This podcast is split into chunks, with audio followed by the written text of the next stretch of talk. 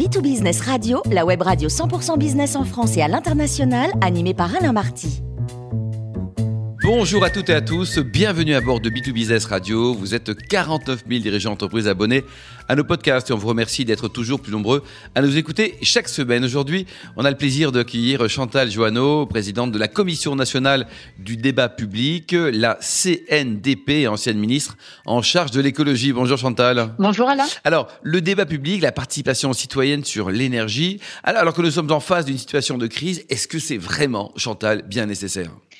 Oui, c'est vrai, Alain. Il y a bien une crise qui est liée à la guerre en Ukraine, aux tensions sur les prix de l'énergie et surtout aux défaillances observées sur un certain nombre de réacteurs nucléaires.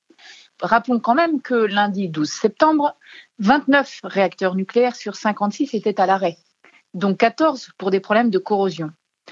Il y a donc des décisions à prendre pour passer l'hiver et éviter que les personnes les plus défavorisées ne doivent renoncer à se chauffer, comme en Angleterre par exemple. Mais je ne parle pas de cette crise temporaire. Je parle d'un problème beaucoup plus radical, pour lequel renoncer au débat public serait véritablement un suicide démocratique. Nous sommes en réalité dans bien plus qu'une crise énergétique. Si nous étions dans une crise énergétique, nous pourrions espérer passer ce mauvais moment et que la situation revienne ensuite à la normale, comme avant. Or, nous sommes dans un changement assez radical de paradigme énergétique. Alors que nous pensions pouvoir reposer sur deux énergies, le pétrole et le nucléaire, nous savons maintenant que nous devons sortir du pétrole et que nous ne pouvons pas reposer que sur le nucléaire. Nous devons sortir du pétrole, comme d'ailleurs de toutes les énergies fossiles, car le réchauffement climatique nous frappe avec une force et une vitesse très douloureuses. Et d'ailleurs, le dernier rapport des experts internationaux du climat, le GIEC, est particulièrement puissant. Qu'est-ce qu'ils nous disent?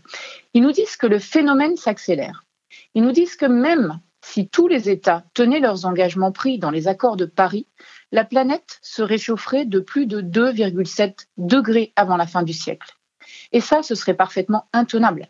Intenable parce que nos forêts n'y résisteront pas, parce que notre agriculture ne pourra pas s'adapter, intenable même parce que nos villes côtières, par exemple Marseille, Le Havre ou Dunkerque, où sont implantées de grandes industries, ne résisteront pas à la montée des seaux.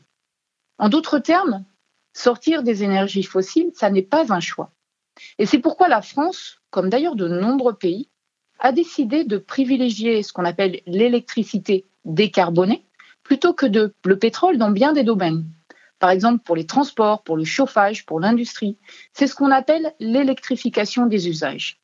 Et ça va nous obliger, ça, à produire environ 60% d'électricité en plus d'ici 2050. C'est considérable. Et problème supplémentaire, en 2050, il faudra en plus avoir changé tous les réacteurs nucléaires existants parce qu'ils seront trop vieux. Et vous voyez là, nous avons devant nous un défi industriel colossal à relever. C'est un défi industriel, vous le dites. Alors pourquoi débattre? Pourquoi débattre? Parce qu'il n'est pas évident que cette électricité dont nous avons besoin doive être nucléaire et encore moins 100% nucléaire.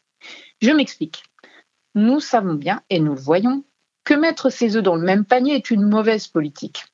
C'est une politique qui nous fragilise. Elle nous fragilise en cas de difficulté d'approvisionnement. Elle nous fragilise en cas de problèmes techniques. D'ailleurs, c'est une fragilité que nous subissons aujourd'hui en raison des problèmes de corrosion observés sur les derniers réacteurs. D'où la politique de diversification du mix électrique qui consiste à développer à côté du nucléaire les énergies renouvelables. Et déjà, vous voyez ici poindre le débat public. Certains ne veulent plus de nucléaire, car ça comporte à leurs yeux trop de risques. D'autres ne veulent pas du développement des énergies renouvelables, car des éoliennes ou des panneaux solaires modifient profondément nos paysages. Et où se trouve donc le bon équilibre? Vous avez une belle illustration des enjeux de ce débat dans un rapport passionnant qui a été publié l'an dernier par la société qui gère tout notre réseau de transport électrique, RTE. Elle a présenté différents scénarios. Un scénario qui est très nucléaire jusqu'à un scénario qui est 100% renouvelable, dont elle décrit très très bien les enjeux.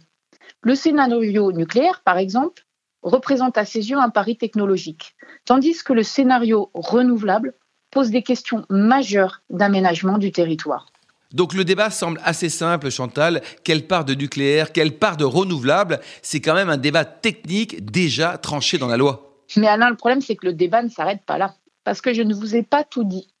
Pour que nos scénarios tiennent, encore faut-il réussir à réduire de 40% notre consommation d'énergie d'ici 2050. Sinon, bah, il faut encore plus de réacteurs nucléaires ou encore plus d'énergie renouvelable.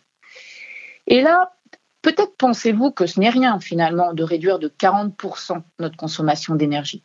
En réalité, c'est un défi colossal. Et je vais juste vous donner une toute petite illustration pour bien vous rendre compte. Lors du dernier confinement, en mars 2020, donc le tout premier, pardon, quand Paris était vide et les routes silencieuses, la baisse de la consommation d'énergie n'a été que de 15%. 15%. Et là, nous devons atteindre 40%. Donc vous comprenez qu'il nous faut remettre à zéro non seulement notre logiciel économique, mais aussi notre vie quotidienne. Il faut repenser notre manière de produire, notre consommation, notre alimentation, nos déplacements, notre habitation. Et cette fois-ci, c'est pas la peine de renvoyer la balle aux autres, de demander à la Chine, aux grands industriels ou à l'Europe de faire des efforts, comme nous savons si bien le faire en général. Cette fois-ci, c'est bien notre pays, nous collectivement, qui devons trouver des solutions. Or, dans une démocratie, et si nous tenons à ce modèle politique, personne ne peut imposer aux autres son mode de vie. Les choix de vie quotidienne nous appartiennent. Ni le gouvernement, ni les parlementaires, ni les scientifiques, ni les experts, quels qu'ils soient, ne peuvent vous dire à vous comment vivre, comment vous loger, comment vous déplacer. Sinon, ça s'appelle une dictature. Et vous savez, la dictature, elle peut être politique, ça on la connaît bien, mais elle peut aussi se cacher derrière l'apparence de la science. Alors Chantal, je vois bien l'enjeu démocratique du débat public, mais est-ce que ça peut réellement apporter des solutions? Ça, c'est une excellente question, Alain. Et c'est une question que les experts nous posent souvent. Et je leur réponds que même les esprits les plus brillants ne peuvent trouver les meilleures solutions tout seuls. D'ailleurs, il leur arrive de se tromper. Juste un exemple, quand j'étais ministre en 2009, ministre de l'écologie, tout le monde était alors persuadé que l'avenir, c'était les hydroliennes, c'est-à-dire ces hélices sous-marines qui produisaient de l'énergie. Et tout le monde m'affirmait que les éoliennes en mer, ce serait toujours trop cher et trop compliqué à entretenir. Ben, vous voyez quelle erreur. Les hydroliennes, ça ne fonctionne pas. Ça a été un échec. Alors que les éoliennes en mer produisent maintenant une électricité moins chère que le nucléaire. La preuve, une fois de plus, que même les experts peuvent tromper, se tromper. Et j'ai peur, surtout aujourd'hui, de ce discours des experts qui auraient toutes les solutions et de ce discours de l'urgence qui imposerait de mettre entre parenthèses le temps de la démocratie. Si nous avions toutes les solutions, ça fait longtemps qu'on les aurait déjà appliquées. Alors, il faut vraiment faire confiance à notre démocratie et au débat public. Par exemple, on va lancer à la CNDP, fin octobre, un débat national sur l'opportunité de relancer le nucléaire en France. Et c'est un débat qui va être vraiment utile parce qu'il intervient juste avant le vote de la loi au Parlement sur ce sujet. Il va donc pouvoir éclairer les parlementaires sur ce que pense réellement la société. Et vous savez, aujourd'hui, le Parlement, c'est redevenu un lieu très politique, un lieu avec lequel le gouvernement doit retrouver de la confiance. Ce débat public, il va être ouvert à toutes et à tous. On va vraiment déployer tous les outils disponibles pour que tout le monde puisse participer. On va apporter les garanties que le débat n'est pas biaisé, que tout n'est pas joué d'avance. Alors oui, c'est vrai que pour qu'un débat soit propre et sincère, il faut un peu de temps. Il faut grosso modo un an, tout compris, entre la préparation et la conclusion. Mais vraiment au regard des projets à plusieurs milliards d'euros dont nous parlons, qui vont nous engager en fait pour au moins 50 ans, est-ce que c'est vraiment si long?